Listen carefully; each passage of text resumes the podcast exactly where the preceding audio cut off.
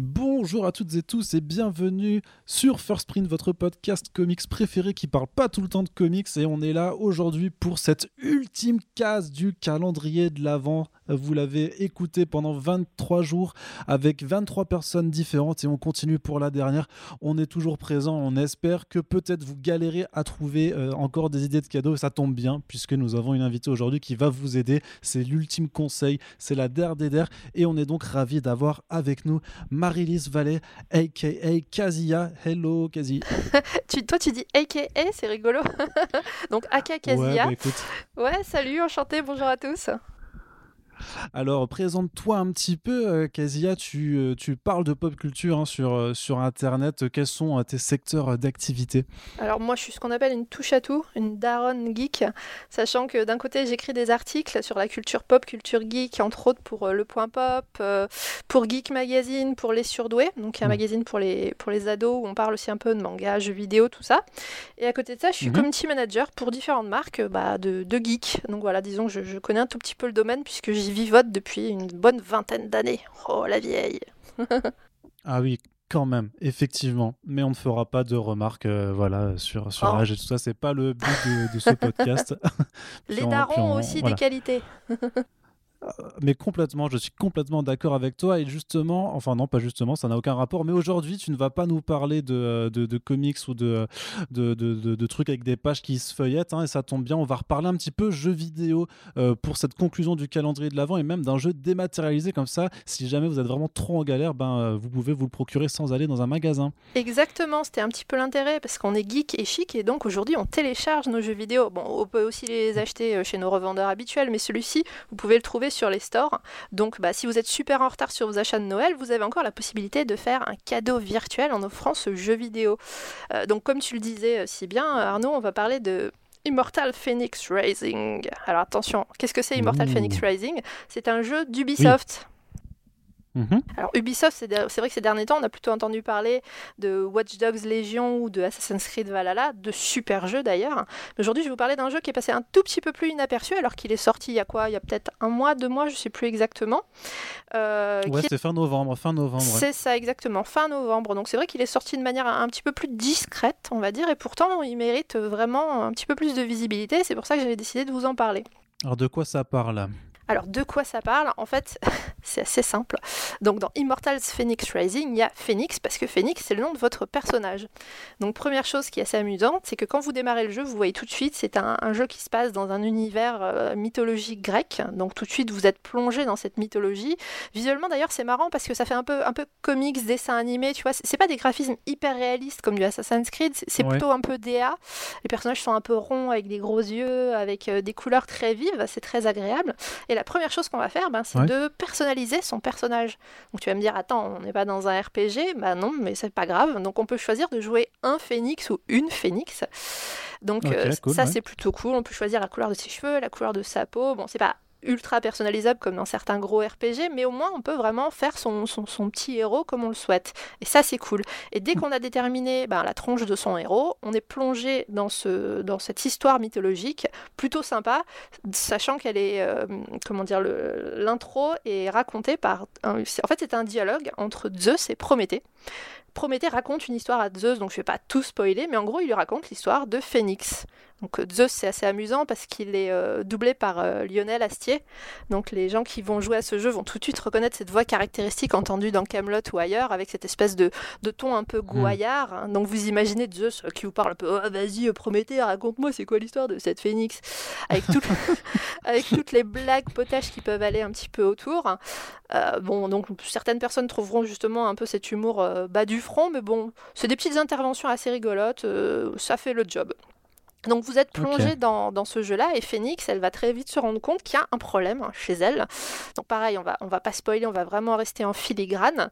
C'est qu'elle va devoir euh, comment dire, ah, j'essaie vraiment de pas te spoiler, donc j'essaie de dire le moins possible. Mais disons qu'elle va se retrouver sur une île. Il va falloir qu'elle euh, qu'elle débloque des choses, qu'elle trouve des objets, qu'elle aide des gens, parce qu'il y a une menace euh, dans, dans, cette zone-là, qui est un titan. Donc les titans, je sais pas si tu connais un petit peu ta mythologie grecque, mais ils sont pas toujours très sympas. Il y a des titans qui sont bons, mais globalement, ils sont pas toujours très cool. Et donc il y a un titan qui s'appelle. Ils sont un peu très grands et très vénères. Voilà, en général, c'est ça. Ils sont, ils sont grands comme des immeubles et ils ont un sale caractère. Et donc ce titan-là, euh, Typhon, bah, il, voilà, comme d'habitude, les titans, il a un peu foutu euh, le dawa dans ce monde-là. Et, et d'ailleurs, c'est très amusant parce que c'est quelque chose qui est remonté auprès de tous les gens qui ont pu tester le jeu. Ça ressemble pas mal à Zelda Breath of the Wild, euh, dans ce côté un petit peu action-aventure, on doit euh, explorer toute une zone, trouver des objets, euh, tuer des boss, enfin voilà, passer des épreuves. Et d'ailleurs, comme dans Zelda, bah, en fait, le boss est, est là dès le début du jeu. On pourrait, on pourrait aller tout de suite pour le taper, sauf que comme dans Zelda, bah, si on le fait, euh, ça fait un peu mal. Donc on va passer par plusieurs phases, on va explorer plusieurs zones qui sont toutes euh, dédiées à des, à, des, à des, dieux de la mythologie. Euh, voilà, je ne vais pas en dire beaucoup plus, mais bon, voilà, vous verrez quand vous y serez. Et donc on explore ces zones-là, on trouve des nouvelles armes, on, son, personnage euh, acquiert de l'XP qui nous permet de débloquer des coups spéciaux, ainsi de suite. Bah, comme dans un action-aventure euh, classique, hein, tu me diras, on fait des petites mhm. missions, on aide des gens, on résout des puzzles, des énigmes. Et grâce à ça, on va euh, rendre son personnage de plus en plus puissant pour enfin, au bout d'un moment, pouvoir aller taper la tronche du titan. Voilà, c'est un peu ça en gros. Ok, niveau de gameplay, donc tu mentionnais ouais, euh, Breath of the Wild, donc euh, c'est vraiment l'inspiration principale, c'est frénétique ou c'est euh, ça demande beaucoup de, on va dire, de skills d'un point de vue game, game Pas design forcément. Alors déjà, c'est un gameplay assez classique, ce que ça peut avoir de, de positif comme de négatif. C'est-à-dire en gros, ils n'ont pas réinventé la roue, c'est clair. Par contre, c'est efficace. C'est-à-dire quand on aime bien ce type de jeu, on retrouve tout de suite ces marques. Voilà, on retrouve ce, principe où on doit récolter des, des ressources et des armes pour euh, bah, des ressources par exemple pour euh, upgrader ses armes ou son personnage. On doit explorer un maximum pour trouver euh, bah, des nouvelles choses à faire, des monstres à taper pour, pour évoluer ainsi de suite. Donc on retrouve vraiment ces marques. Bon, l'inconvénient aussi c'est que du coup bah, on a un peu l'impression que ça ressemble à beaucoup d'autres jeux qu'on a fait avant. Mais ça donne aussi un côté très abordable. C'est un jeu qui est Peggy 12, donc on peut y jouer bah, dès qu'on a 12 ans, ou même un petit peu moins mais on va pas le dire. C'est pas voilà, c'est pas un Assassin's Creed où ça, ça décapite des têtes et ainsi de suite tu vois, c'est plus léger, c'est plus, c'est plus frais, comme diraient les, jeunes. c'est fresh, so fresh. Euh, même au niveau des couleurs, au niveau de l'ambiance, comme je te disais, il y, a un côté humoristique qui, qui est présent et qui, qui, qui ponctue de temps en temps l'aventure. Euh, sans en dire trop, à un moment, on va raconter un personnage. La première chose qu'il va faire quand il va vous croiser, c'est vous piquer des trucs. Donc on va devoir lui courir après pour récupérer son stuff. Voilà, il y a ce côté un petit peu, un petit peu rigolo et léger.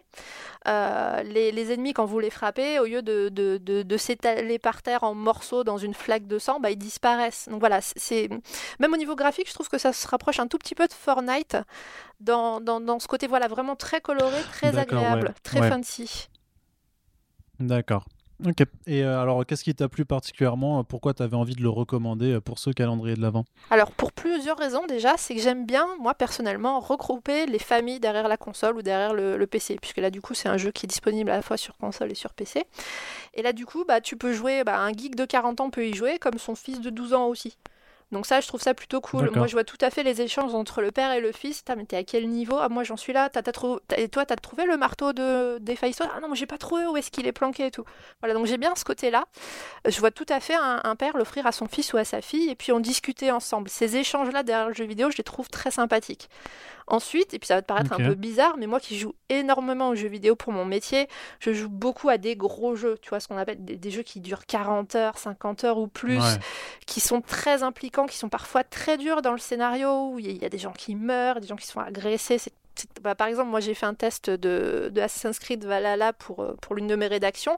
J'ai passé un très bon moment parce que j'adore les Assassin's Creed. Mais quand tu fais ce genre de jeu où tu vas y jouer 40, 50 heures ou plus, t'as envie de respirer un peu derrière et de faire un truc un petit peu plus. C'est plus sympa. Voilà, un truc c'est coloré, c'est fun, on s'amuse bien, on se prend un petit peu la tête, mais pas trop sur les énigmes. C'est vraiment appréciable. Et moi, c'est vraiment ce côté frais et tout le monde peut y jouer qui m'a plu dans ce Immortal Phoenix Rising. D'accord. Et donc tu le recommandes, euh, j'avais dire, à la fois euh, au da- enfin, pour un gamin qui voudrait faire plaisir à son daron que à un daron qui veut faire plaisir à son gamin. Complètement. Moi, je le recommande à tout le monde, que ce soit les hardcore gamers qui vont peut-être le trouver un peu facile. Du coup, je leur recommande de le passer en niveau hard tout de suite, sinon ils risquent de s'embêter, le finir en 20 ou 25 heures en ligne droite, comme aux, aux casual gamers. Et je dis pas ça du tout de façon péjorative, mais aux gens qui n'ont pas forcément l'habitude de jouer aux jeux vidéo, qui vont se mettre en facile, qui vont un peu se balader dans cette zone, sur cette île aux couleurs chatoyantes, et puis bah, taper un petit monstre par-ci, récupérer une arme par-là, aller se balader dans le tartare et, s'amuser. C'est le genre de jeu où tu peux jouer aussi bien 20 minutes que 4 heures d'affilée, pa- passer un bon moment, vraiment. C'est un jeu abordable pour moi. Ok, très bien. Bah écoute, euh, je te remercie euh, Kazi pour euh, cette recommandation. Donc vous l'avez compris, hein, c'est disponible euh, en téléchargement euh, sur, euh, sur les stores euh, de différentes consoles qui existent.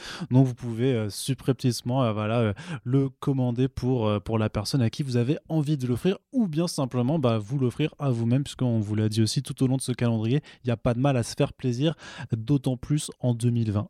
Exactement. Euh, Kezia, je te, re- ouais, je, donc, euh, je, te, bah, je te remercie une nouvelle fois hein, d'être euh, venu euh, nous parler de ce jeu pour ce calendrier de l'Avent. Euh, je, je, je, je tease un petit peu que je pense qu'on te réentendra pour euh, parler d'autres types de jeux euh, prochainement. Et euh, ma foi, ben voilà, on espère que vous avez écouté avec attention ces 24 épisodes et que voilà, on a permis de vous aider à vous intéresser à quelques trucs ou même mieux à vous faire, à, voilà, à faire en sorte que vous n'ayez pas les mains vides pour faire plaisir à vos proches. Passez de bonnes fêtes si vous nous écoutez le jour même et puis à très bientôt hein, sur le podcast. Salut Salut